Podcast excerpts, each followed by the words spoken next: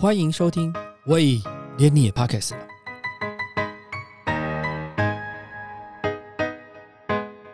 大家好，我是威廉。今天我们要讨论一部有趣的电影，同样是与台北电影节合作的特别计划。这一集是用对比的颜色来说 OCD 的爱情故事。什么是 OCD 呢？就是强迫性精神官能症，简称 OCD。今天来的受访的来宾是入围本届台北电影奖最佳造型设计的造型指导董燕秀。燕秀好，嗨，你们好。我们在谈这部《怪胎》这部电影的时候，一开始的时候，我感觉到很干净的颜色，嗯，不管是墙面啦，或者是沙发，是两个主角住的地方都是老房子，是，但是他的房子里面没有那种斑驳的样貌，或者是类似像壁癌那样，但他的墙面非常的干净。然后我就对这一部电影的印象非常的深刻，因为讲 OCD 嘛，你就看那个主角的衣服的颜色，大概就很清楚，它就是很制式的那个颜色，包含那个墙壁上面的那些糖果玻璃罐，是透明的透明罐里面呈现出来的各种不同的颜色样貌，而且非常整齐划一。所以我我想请教您的是，在这部电影当中，一开始您打算在这个造型上带给我们什么样的想法？好。首先，其实呃，会有怪胎这个剧本的产生啊，我必须老实说，导演自己就是一个 OCD 的人。嗯嗯嗯，对，那呃，美术中线啊，然后我还有导演，其实我们合作了非常久的时间，就是从导演的研究所学生时代，我们就陆陆续续有一些合作的案子，从拍 MV 开始。那所以对于就是明义导演的画面的设定，应该简单来说，我很清楚他要什么，然后他在这个他在这个故事里面，他想要表现什么东西。那所以像所有的场景的状态，当我们在设定服装的时候，呃，也会跟美术中线先去要说我们场景的参考图，说好，那我们就会考虑说，那这个颜色的人摆在这边是否合适？那为什么我们要使用这个颜色？那可能跟他的个性有关系。对，因为我们在看，特别是每一个颜色跟它的房子是的关联性的设定上，也是有一整体的思考嘛。比如说，呃，像女主角的墙面上，是，然后男主角的墙面上面，嗯他的那个有的是整个墙面上是呈现红色的，嗯，有的是沙发是红色的，对，那跟女主角的黄色的雨衣，男主角的透明的雨衣，还有他的那个比较接近像 Tiffany 蓝色的这样的 T 恤的系列，是在这个对比的设定上的思考是什么？如果说以女主角就是陈静，也就是谢欣颖她扮演的角色，我们会是希望她，她看似就是表面是一个看似是一个很难相处的人，但是他其实内心他渴望一个懂得他、理解他的人出现，就他期待的有一个懂他的人出现在这个故事里面。那所以我们不会把它设定成。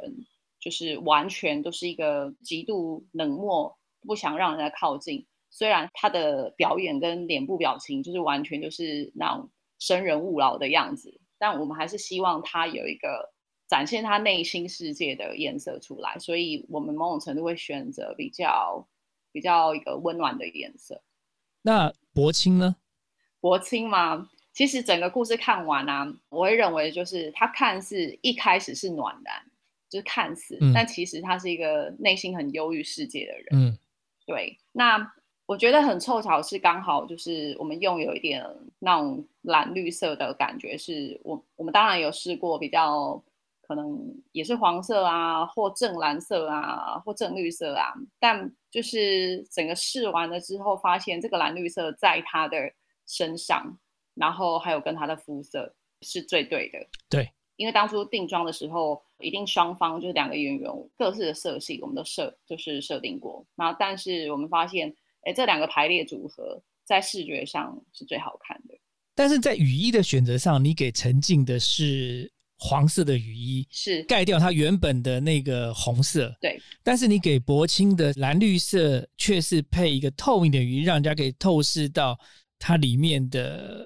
衣服的颜色，是这有什么特别的想法放在里面吗？好，就是这个故事一开始跟导演就是在沟通设想的时候，就是两位 OCD 的人，他们外出的时候，就是一定不想要他们原本在家里穿的服装，或者是他们任何衣服就是受到污染，所以他们会有一层防护衣的概念。那沉浸的黄色衣是也是暖色调，所以其实你会发现它有很多相对暖色调的服装在。然后再者就是黄色的雨衣，其实是很传统的雨衣颜色，我不晓得大家有没有印象，甚至是你去日本看到日本小学生，其实也是都是黄色的是雨衣。那所以导演其实黄色这个概念啊，是导演就是哎就丢出来，我想要它就是黄色雨衣，但是黄色雨衣状态有太多种的，可能像是你一般买得到的现成的透透雨衣，但我它毕竟是一个主要角色，而且我们希望在这么一个普通的东西下，我继续说雨衣很普通，对，在这么普通的我们日常生活中会出现雨衣，我们怎么让它是相对特别的？但是你穿在马路上，你又不会觉得它奇怪至极。那就有考虑到像以前的欧洲的雨衣，其实会是比较斗篷式的，嗯，对。那就发现说，哎，这两个元素结合起来还还挺有趣的。然后也很幸运的找到一块防水布超硬挺的，所以才可以呈现斗篷。然后我们做完整个一个很漂亮的垂坠感。对因为其实斗篷的造型最主要，我觉得那个那个黄色对，黄的非常的漂亮，哦，那个是我们服装造型组很辛苦，我们大概把整个永乐市场周边，然后我们也去，因为大台北地区就两个布市嘛，嗯一个是永乐市场周边，然后一个就是三重的壁画街对，我们已经翻遍布市，找到我们可以找的东西。对，因为因为一般你像你讲的说黄色的雨衣，其实黄色雨衣的层次真的很多种，对，像你说那个便利商店的那种没，它是非常的薄，但是材质非常的，就是它没有办法做出那个样子。没错，然后你说小学生，嗯，大部分小学生的黄色雨衣是脏的，是它是带着一点点的黄，但它不是那么鲜黄，是，它是比较一般的黄色，然后它但是通常都是有一点带一点脏的感觉。可是沉浸的雨衣上面就非常的干净，嗯嗯嗯，然后那个颜色是很舒服的，然后就会感觉到，其实你说雨衣这元素是很一般，可是穿在他身上就感觉到，诶，他的确就跟一般人不太一样。对，没错。我觉得它布料的粉质也加了很多分是是是是是，嗯那像沉静跟薄青有薄青的差别对。，像薄青为什么会选择用透的？好，薄青的部分啊，因为其实陈静她的状态，她已经是一个视觉超级强烈。如果说他随便走在马路上，她是这样子，那那时候就有考虑到说，如果两个都很强势的色块，在无论是外景或者像在超市的场景，会有一点太多了。然后再加上就是柏青原本的找到的一些外套的部分，其实都已经有部分的色块的设计感。那所以变成薄青的部分，我们就考虑用透明鱼的状态。那原本两个角色设定，我们就是会比较偏向，就是视觉上沉浸，假设一百分的话，薄青应该会是在八十分左右，就是它的强烈的程度。那其实就算是透明的雨衣，我们大概也找了十来种。我们是主要是先要试试看这个材质、这个透度在它身上呈现起来状况怎样，我们才会有考考虑，就是用市场上现成的，但也有考虑，就是说，好，那如果说这种透的材质确定放在它身上是好看的，那我们也可以变更设计。就是我们其实基本上一开始也考虑连柏青的那个雨衣也是都是用定做的，但后来蛮幸运的，就是有找到一款就是透的很刚好。然后也符合大家表演需求的状态的雨衣，所以柏青的雨衣它它是现成品，对那他们两个的交流的过程当中有两场戏嘛，一个是在画室，就是画室里面，嗯，然后两个男女主角相遇的时候，那时候曾经盖的毯子是红色的，对，然后呢，等到分手之后呢，曾经又回到画室去，是。然后他的那个毯子盖的是蓝蓝色的，色的，对，对。那在这两个毯子的设定上，有思考什么东西摆进去吗？其实就蛮明显的，沉浸在电影之中，他的个性，然后对于这个男生的期待，他是转变的。嗯，从一开始他可能就是他也还没有跟他交往，就是一个他很可能虽然是强迫症的人，但是他没有那么悲观，然后他就是每天进行他的工作，他也喜欢在画室的工作。那到后来，本来就是男主角叫他不要做这份工作之后，但后来发现了纷争，发现了外遇，那他只好就是搬走，重拾自己的老本业，然后变成盖毯子，变成是忧郁的蓝色。嗯，那这两个毯子啊，其实是很漂亮的缎面布料。对，因为我以前很早期就是也看过很多种，就是艺术史。就是那种，比如说文艺复兴的画作那些等等的，所以那时候当美术沟通说，哎，他的这个在画室的那个那个质感，它会变成类似一个这样比较偏油画感的东西的时候，我们就决定它应该会是一个缎面的布料的质地，而不是可能一般雾面的布料质地。嗯，对，因为这样子它整个披在身上，然后垂坠到地板上的时候，你会发现缎面布料会随着光泽。会会会漂亮的，会不一不一样，对，对对对。那这部电影哦，从头到尾都是用 iPhone 在拍摄的，是。那在颜色的呈现上面，因为尤其这电影上的设定有很多的不同的色系，嗯，在里面运用。那用手机用 iPhone 在拍摄的过程当中所呈现出来的色泽，或者会不会产生色差？对你做造型的那个想象会有落差吗？还是比较好？还是比较跟期待有落差？我老实说，就是其实明义导演用 iPhone 来拍摄动，就是拍摄影像作品，这个不是不是第一次。他他先前就是我印象跟他合作过，就是在更早的时间，他甚至跟有合作一个卢广仲的 MV，他也是 iPhone 牌。嗯，那就还蛮清楚发现哦，原来 iPhone 做的其实比我想象中多更多。嗯。然后再加上，其实 iPhone 拍出来的档案呐，它进后期还是可以做处理的。对，那我知道大家手上都有 iPhone，然后大家用 iPhone 的就是录影模式，大家拍起来就像 Home Video 这样子，就是大家一个随性的记录，大家就会很可能很好奇，为什么名义导演的拍起来就是跟你自己的手机，嗯，就是不一样。嗯，对。那除了就是怪胎拍之前，我们其实有先拍过一支前导片，那前导片的部分就是要测试。可能一些角色设定啊、安排，还有他后期的做法是否可以符合大荧幕？嗯，对。那这件事情其实，哎，整个处理过，那视觉上其实跟制作公司他们设定的状况一模一样，所以对我的工作来讲，并没有太多的限制。嗯，听起来蛮有趣的，因为通常我们在用手机拍摄的东西，是呈现出来的东西没有那么干净的。样貌氛围，对。那我想请问一下，像在这部电影当中，哈，从 iPhone 拍摄到颜色的设计一个整体的视觉过程当中，有什么东西是你觉得困难度比较高的，需要克服的？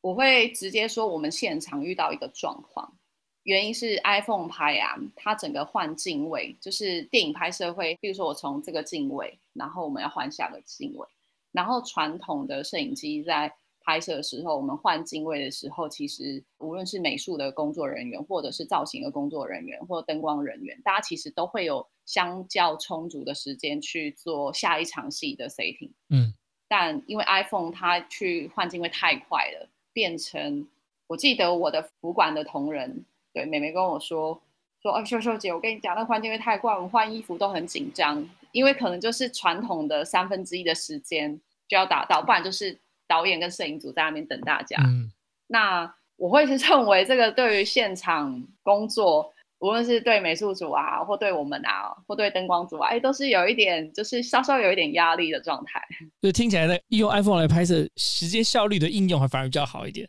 等待时间变短。对，没错。所以像怪胎的拍摄时间啊，其实还蛮长，每一天都比表定提早收工，所以效能效率是比较高的。超高，哎，那像呃，你刚刚一开始有提到导演自己本身也是呃有这样的倾向嘛？哈，有有强迫的倾向。那我们看到一些报道上是有说，在陈静染头发的时候，对，他也在现场看着染发那个。对我必须说，就是陈静染头发，因为我记得我们有两两次吧。第一次试染的时候出来的效果。没有到那么好，因为我们希望会有一个像是呃，可能什么紫蓝绿渐层感的颜色，嗯而且是必须在法式上来做。嗯然后第一次我们去染的时候，其实我大概已经近十个小时都待在法廊。那导演可能中间会去开会干嘛，中途离开。那我的工作就会随时说，哎，导演现在变成是这样的。后来我们就是还有在，因为第一次染的那个渐层色有点太色块了，所以我们再再重新再做了。第二次大概做六七个小时，其实沉浸的头发真的搞搞超久的哦。对，因为看电影的时候没有感觉到那个，但是事后在探讨的时候，觉得诶，他的头发的那个层次上是有很大的不同的地方。对那这次在入围的时候，你知道自己入围的感受是什么样子？其实入围的心情是，哎，是老实说是蛮蛮开心的。然后也看到就是一起入围的，其实也有就是蛮蛮熟的朋友，就是嗯 A 玛跟佐伊他们，我们其实都是大概就是同期，就是一起一起从最小的那种小造型师一起一起接案啊嗯等等的。然后最早期我自己也是化妆师，然后那时候也跟有跟 A 玛一起工作，嗯，对，然后就是哎，大家都很开心，就是互相的作品有入围了台北电影节。那但是我必须说，这个入围并不是说我一个一个人的能力能入围，就是其实是我们所有团队，是因为找衣服真的太困难了。嗯对，就是我们整个找服装、找现成衣服，我们其实花了非非常非常多的功夫。嗯，就除了我们在台湾找的找服装的 team 之外，那还有就是，其实就是所有的欧美网站能看的一些潮服干嘛，我们也一定会去找。那我们甚至也有一位伙伴，他是直接在东京的美式二手衣店，他负责在找服装，就是分工已经分成这样的。对，主要的困难度是要解决什么样的问题啊？主要困难度是有一些老东西。其实像这一支电影里面有一些品相啊，并不是说我们用一个全新的东西去做旧，嗯是有一些有年纪的老物件，嗯我们把它拿来用在演员身上，比如说陈静的身上红色那个 Timberland，嗯，就电影放映完之后，其实就是有些观众会觉得，哎，陈静那个红色的那个大学 T 很好看，要去哪边买？然后我们只能默默说你买不到，因为只有那一件。对，那也有人问国清的身上那个看似不起眼的斜背包，嗯就是一个斜背包，嗯它其实也是一个。听说是二手品相之中蛮知名的一个帆布包，而且嗯也是一个不便宜的老店，因为正常的帆布包其实不会到太贵，嗯，对，但是也是有人在问那个包包，我们也说你不用问了，那个也是只有只有一个那一颗。对对，因为饱和的颜色啊，它在经过时间的历练之后，其实会变得很有趣的质感。是所以，嗯，就是他们身上的有部分的品相是有这些小故事在。但是因为 OCD 的在这个角色的这个故事设定上，对他们其实对很多东西是执着的。没错，所以像你刚刚讲的那个比较像是古着或者是那种比较旧品的这种包来讲，其实很多东西都会面对掉色的问题。对，所以其实真的我我自己想象上东西是不好找的欸。是非常不好找的。然后再加上，其实后来他们同居之后，在他们房间的衣橱有一些陈设品相，因为 OCD 的人其实一直只会用一样的东西，对，所以我们有去制作了放在衣橱里面的，就是复刻版假沉浸的衣服。嗯然后那些就没办法，我们得用新的大学 T，嗯然后去复刻它一些就是身上的图案。那我们就是整个做完之后，我们要做旧，然后要去实习。实习就是人家在洗牛仔裤的那一种、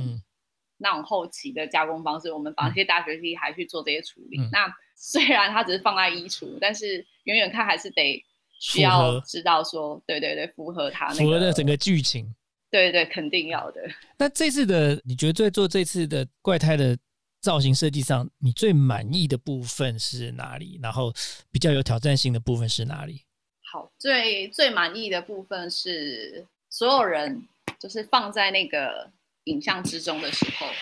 我都觉得是恰到好处。是对，这个就是最满意的地方，就是你也不会觉得说好像不符合这个角色设定，然后也不会奇怪，好像硬是要把它装成那样子。嗯对，因为我们在看电视剧或电影，那有时候你很清楚那个演员他是在演戏，但在谢欣颖跟林柏宏身上，他虽然他们都是不是那种超级就是老演员，但是他们两个在演戏的时候，我们现场的工作人员其实都会非常的安静，因为我们会沉浸在他们他们表现出的情绪里面。嗯，所以当他们穿上衣服，然后站在美术陈设的那个场景里面，然后你会觉得，嗯，就在看他们再重现一次我们在剧本里面读到的情节。对，因为我觉得这个电影蛮特别的是，看了之后对那个颜色跟故事的过程，你会想要再回去再看一次中间的一些片段。是，那你会觉得说有什么细节是一般像我们现在的一些影评啦，或者是那个报道当中都没有提到的细节？你可以跟我们分享一下，你觉得有哪些是值得提出来的吗？细节哦，嗯好，其实啊，柏青的裤子啊，嗯它也是我们蛮搞刚去处理出来的。嗯这个就是我们 OCD 的名义导演，他就很明确说，他希望柏青的裤长应该要到哪边露到哪边。嗯，然后他其实柏青的下半身是一个看似体育裤的状态，对对，深蓝色的体育裤。对，那还有就是一般的体育裤的那个束口的那个螺纹，其实大概就是正常宽度可能是这样，但是导演的要求其实会比就是合理的宽度再长个二到三公分。哦，为什么？因为啊，导演就说这是我心中薄青的样子。哦，OK，因为因为其实你用嗯那个体育裤，说实在，它对我们的日常生活讲就是一个很自私的东西嘛，没错，没错。对不对？但是那个体育裤其实你在外面买不到，那个完全我们是改装过，所以主要改装部分是长度的问题吗？长度的问题，还有到小腿的部分是收起来的，然后还有那个螺纹的问题。嗯对，就是有这么多，你不能讲莫名其妙啊。就是柏青它之所以会是你们看到的柏青，就是这些很小的细节堆叠出来的然后堆叠，没错，没错。因为其实这个真的是大家没有去认真探讨的，因为只就是把它当成是 T 恤跟运动裤的造型这样子，没错，没有说想讲到到那个裤子，这个有机会再再翻过来再来看一次。再看那看，对对对，因为很多就像你刚刚讲，很多人在问说，这个雨衣啊，是。雨衣或者是这些东西，全部都是独一无二的，就是再也找不到了。对，就是陈静的雨衣是全定制款，嗯，然后柏青的雨衣是现成品，是找得到的。呃，那像我们很多人都会在讨论说，像你做这个服装造型，是当初是怎么开始做这件事情的？当初最早最早，因为我在学生时代，我读的是传播有关的科系，然后在板桥的台艺大。对，那其实我喜欢服装造型，就整体这一块，我其实很小就开始，因为我的外婆在台南开了一间布庄，嗯哼哼所以我小时候其实有一段时间是在布庄里面就是试混，对、嗯对，就是专门卖布料的地方。那高中的时候，可能就是学校有一些话剧啊，那我就会想要自告奋勇的说，那这个我来处理，就是说服装部分，我可能就是被挖家里呀、妈妈阿姨的挖小宝出来。那我其实小学的时候，我也发生过，就是我买了一件 T 恤，然后我去强迫我的外婆帮我做改装。嗯所以我就说，哎呀，阿妈可不可以帮我把袖子换掉，换成什么？那阿妈当然很疼我，一定会帮我做这些事情。对我阿妈，我外婆其实是一个很厉害的女强人，她她也很会做做衣服，嗯对。然后小时候在这个环境造就是造成的。那台艺大的时候，虽然我自己读的是传播科系，但因为台艺大它有表演学院，那里面它会有戏剧系，嗯。然后那个时候我自己也去戏剧系上了整年的学年课，是关于就是舞台剧的那些造型化妆的部分。然后其实我大学毕业之后，我又再去欧洲几年的时间。那那时候我就发现，我要去欧洲的学校，它就有说哦，到时候你去欧洲学校要必修艺术史这个部分。那我又在美术学院又找了就是学年课的艺术史，因为我不想要用法文去 K 艺术史，嗯我想痛苦值应该挺高的，所以我就用中文先把艺术史全部都熟读为止。但我自己还蛮开心有这些过程，因为当你去欧洲之后，你去非常多博物馆，那你会看到你以前在书上念的所有的雕塑品、所有的画作，都栩栩如生呈现在在你的面前。对，那我自己其实非常喜欢有历史的老东西，无论是东西方的东西，就比起现代流行的品相，那我自己也会很喜欢去跳蚤市场看看一些老物件。嗯，对啊，如果有些小东西，我会想要把它收起来，老老的不知道几百年的眼镜啊，然后就是老老的发条时钟这些的。那欧洲学习完回来之后。那怎么进入这个电影的市场里面？那时候我在欧洲，我们也有参与一些小成本的独立制作，然后也在一些就是剧场有工作。那我出国前，其实我就有一直参与，就是我们同学啊，或者是学长的一些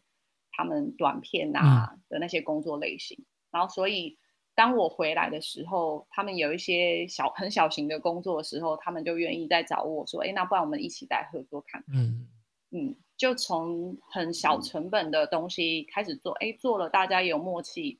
那也累积了自己的更多的工作经验，那让我现在可以接受比较更大型的案子。了解，像我们一般在看造型的这件事情啊，是。我们通常有两个元素嘛，哈，一个是剧本，一个是演员。嗯，那因为剧本里面所阐述的就是角色的样貌形态，然后演员。那对你来讲，这两件事情要放在一起的时候，到底是先从剧本的造型当中去想象呢，还是从演员的外观去想象？其实是第一项，从造型的角色去想象。嗯，因为。无论是编剧或导演，他们就是做好一部剧本之后，他们会去挑适合这部片的演员。嗯，对，就是他会觉得说，好，这个演员其实跟他们的想象是比较贴近的，他们会去请这些演员来做试镜的动作。嗯，所以如果说以一个好故事的电影来讲，我们理应会是从剧本开始去设定这个演员的角色。是。嗯，我们再回到《怪胎》这部电影哈，第一次柏青跟着陈静是到一个超市去嘛？是。那当然，超市这个是我们日常生活中的题材嘛？是。可是呢，说实在，他们进入这个超市的场景有经过在设定吗？就是在这个超市的这个环境当中，有经过颜色或什么样的调整吗？因为他们两个的外出服其实是已经先确定好了。那其实超市的颜色设定，美术组那边他们有。去重新调整，比如说他们站的位置、货架的商品该是什么色调，该是什么东西，这都肯定要处理。嗯，所以那个是有调整的嘛，对不对？对对，所以看起来就还不会说那颜色上面跳的样子，而且其实是很就觉得看起来就觉得很合理，他没有，并不是说走在一个货架前面会觉得很杂乱或者是很不搭。嗯。甚至包含那个货架的那个呃口香糖的，还要偷的，对对对对对对，那个陈列也是非常的整齐，它也没有什么乱七八糟的这样子。对，其实无论就是国内外所有的电影，你们在视觉上看到的所有东西都是被设计过的。嗯哼哼，都不是自然传承，不然自然的到那个超市取景，然后就照这样就就就是要去走完这一场，这样不是这样。对，就是可能有一些。以前早期的电视剧就是没办法，他要就是拍的时候连打带跑，他可能就是算了，有超市拍拍就走了。但是如果像这种视觉上很要求的电影，我们肯定就是美术组其实会很辛苦。好，那我这个颜色换到这一层，然后这个颜色不行，我们拿掉换什么东西过来，这些都会是重新调整过的。是，那像。过去这三四个月都是疫情嘛，那这两年都疫情，那对你的工作有影响吗？其实对我们就是所有就是拍片圈有关的人，就是影响都非常大，非常的大。嗯，像是今年的时候，其实五月多，本来明义导演有另外一部电影，我们也是在前进，呃，前置期的尾声。那也因为疫情的关系，然后我们就现在就先暂停了部分。那其实所有人啊，几乎所有人都是这样的状态。嗯哼，所以你自己生活上是有得到受到改变，还是得到休息，还是有得到什么不同？嗯，是其实老实说有得到休息，比较改变一些生活的步调嘛。对，因为我自己除了就是接案的工作之外，就是我自己也有一个小品牌。对对对对对对，西装的部分。对，然后还有就是。我自己也是一个单亲妈妈，嗯。那我就还蛮习惯自己很像一个快速转动的陀螺，就是从眼睛一开始睁开，我就要开始要处理什么什么什么什么事情，然后我的 Google 行就是日历就是会要设定好清楚，对，因为你你刚刚讲 A 玛他们上次我们在问他这一题的时候，A 玛他们他们是认为说，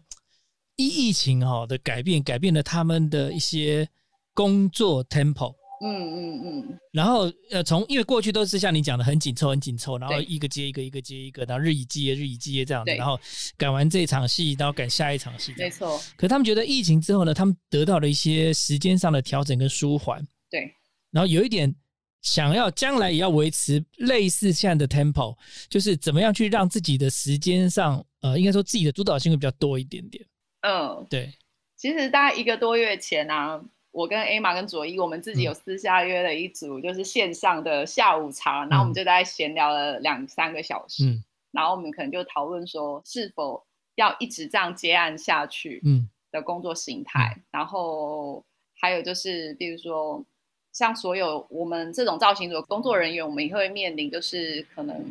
好用的助理难找啊对，或者是其实我们这个行业并不是大家外面看的光鲜亮丽。是，对，其实最明白是这样，因为有时候会遇到一些可能他是服装本科系的同仁，或者是就是对于电影产业有遐想的人，然后他们可能进来工作，哎，一两个礼拜之后，他会发现这怎么会是都不用睡觉啊，嗯或者是嗯，然后或者是一直被人家 challenge，一直被人家骂，一直念这个不合适，那个不怎么样，一直被否定。对。然后其实造型组我们的工作会蛮长在书画间里面嘛，嗯那书画间你可能会面临到导演组的压力，哎，人为什么不赶快交出来啊？嗯嗯嗯，那可能我们在书画间里面会面临经纪人或演员的压力，这样子。对，是你刚刚有提到你自己有经营一个西服的品牌嘛？那个黑黑礼帽西服嘛、黑礼帽，对对对，是 你对黑礼帽的想法跟期待是什么？黑礼帽的想法跟期待。呃，如果说关于这次疫情会需要你刚刚讲到的问题，就是思考过的部分，其实黑礼帽会需要转型的部分会是更大的。嗯对，因为现在所有的消费市场，它会是线上比起线下更多了。嗯关于这个部分，我们做了一些比以前比重更多的线上的规划。嗯但是像黑礼帽，我们主要的工作类型会是我们也有定制的西装，然后有租赁西装的造型服务，然后也有成衣的部分。那也因为黑礼帽的关系，其实我会接到一些更不同的案件类型。举例来说，我可能会帮一些公司做团服的设计，嗯对我就有帮一些财务公司，然后还有科技公司，他们要出国展览的穿着的衣服，我们做展场服装的设计。然后这一两年，其实我也做一些政治人物的形象规划。嗯，那黑帽主要的差别就是，我们把线上的比重是加更增加的，但是像西装来讲的话，刚刚你讲的那个定制服，是。定制服要走线上化，其实要克服的东西很多、欸，嗯。因为你要要 fitting 合身，对，然后要去抓那个合身的程度，嗯是。其实那困难度是困难度很高、欸，哎，线上的部分，我们大致上会把它规划成一个男性有关的 lifestyle 的周边商品的网站，就是终极目标是往那个部分走。嗯那定制的话，我真的会必须老实说，就像你刚刚讲的，它会在线上完全做全定制是是有难度的。嗯但线上它就会变成是我们家的一个展示厅。那嗯如果说顾客在线上你搜寻到我们，然后看到对我们有兴趣，他或许就会考虑到线下来找我们去实体体验这个服装的部分、西装的部分。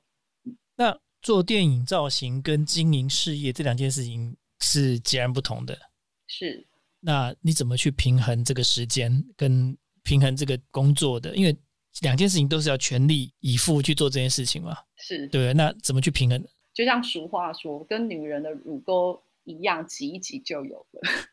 就时间上挤一挤就有。但嗯，我必须说很感谢，就是说，无论是我在接电影啊，或就是形象的团队的朋，就是有一些我习惯合作的助手们、执行们，还有就是黑影帽我们在公司上班的那些同仁们，还有就是当我超级忙，我可能要顾小孩的时候，我也非常感谢我的妈妈啊，我的妹妹，我的妈妈又会从台南上来帮我照顾小孩。那其实就是就是大家的帮忙下，我才可以这样子到处转来转去的做做这些工作。嗯。你刚刚讲黑礼帽，让我想到那个高年级实习生的那个安海瑟薇啊。呃，是。你会在做线上的时候会类似这样子，会做这样这么多讨论吗？你说做线上？对，做线上的时候。我希望它是一个有温度的线上的平台，嗯，而不是说很单纯的，我就是按键按上去下单结账，等它寄来。但是因为台湾的台湾的西服，尤其是男生或者是那个公司的制服，通常颜色都比较偏某一特定的色系嘛，是对不对？对对，所以带给人的温暖的这个色系，好像比较难放到这个元素当中哈。很难，但是我觉得会是要跟他们主事者去做很大的沟通。嗯嗯嗯，对，其实。因为在黑影帽，我自己也会接触到一般消费者。然后，因为黑影帽到目前已经差不多八年，快八年，哎，八年的时间了。那我这几年我获得最大好处就是我沟通的能力是比以前在更好一点。嗯，对，因为即使我们认为就是好，我好像选 A 选项比较好，但我得说服对方说为什么 A 选项比较好。对，那一直面对消费者沟通，让我。做了非常多这样的练习，那也帮助到我说我在接造型案，就是拍摄的造型案的时候，我无论对广告客户啊，对导演沟通，我更可以就是稍微把为什么推荐他们选这些的因素，可以好好的讲出来。基基本上你可以说服导演，应该可以说服很多人了。嗯，对，但是我必须说，有一些一般消费者其实也挺难说服的，因为他们会卡在。第一个企业的文化嘛，对，然后还有有企业的主视觉颜色，没错没错，这两个很难很难去改变，这两个就已经限制了很大部分的框架。然后因为企业里面年纪层面又很广泛，是是，从二十岁到六十岁的都有，所以不见得颜色套在每个人身上都 OK，所以他就会挑一个比较安全的颜色来当做他们企业的识别的的色系嘛。对，那就变成可能在有一些小细节上，比如说。我们不要男生女生都穿同一件衬衫，嗯嗯我们有可可以什么改变？对，那可能比如说他们在展场上有一些是比较年长主管，那年长主管他不想要那么修身，他有一颗大肚子，但年轻的的同仁他可能又希望相对修身，对。那我们怎么在企业要求的成本下做到这些事情？我觉得就是一个哎，还蛮有趣的过程。这想象就是一个很大的、很复杂的工程了。如果最后有没有用一句话来形容你对造型设计这件事情，或者说不管是造型设计还是黑礼帽来讲的话，其实都是做人是没错这个角色的设计。对，那你对这个造型设计你会认为是什么？其实这个问题啊，我看完访纲之后，我只有几个字浮现。我认为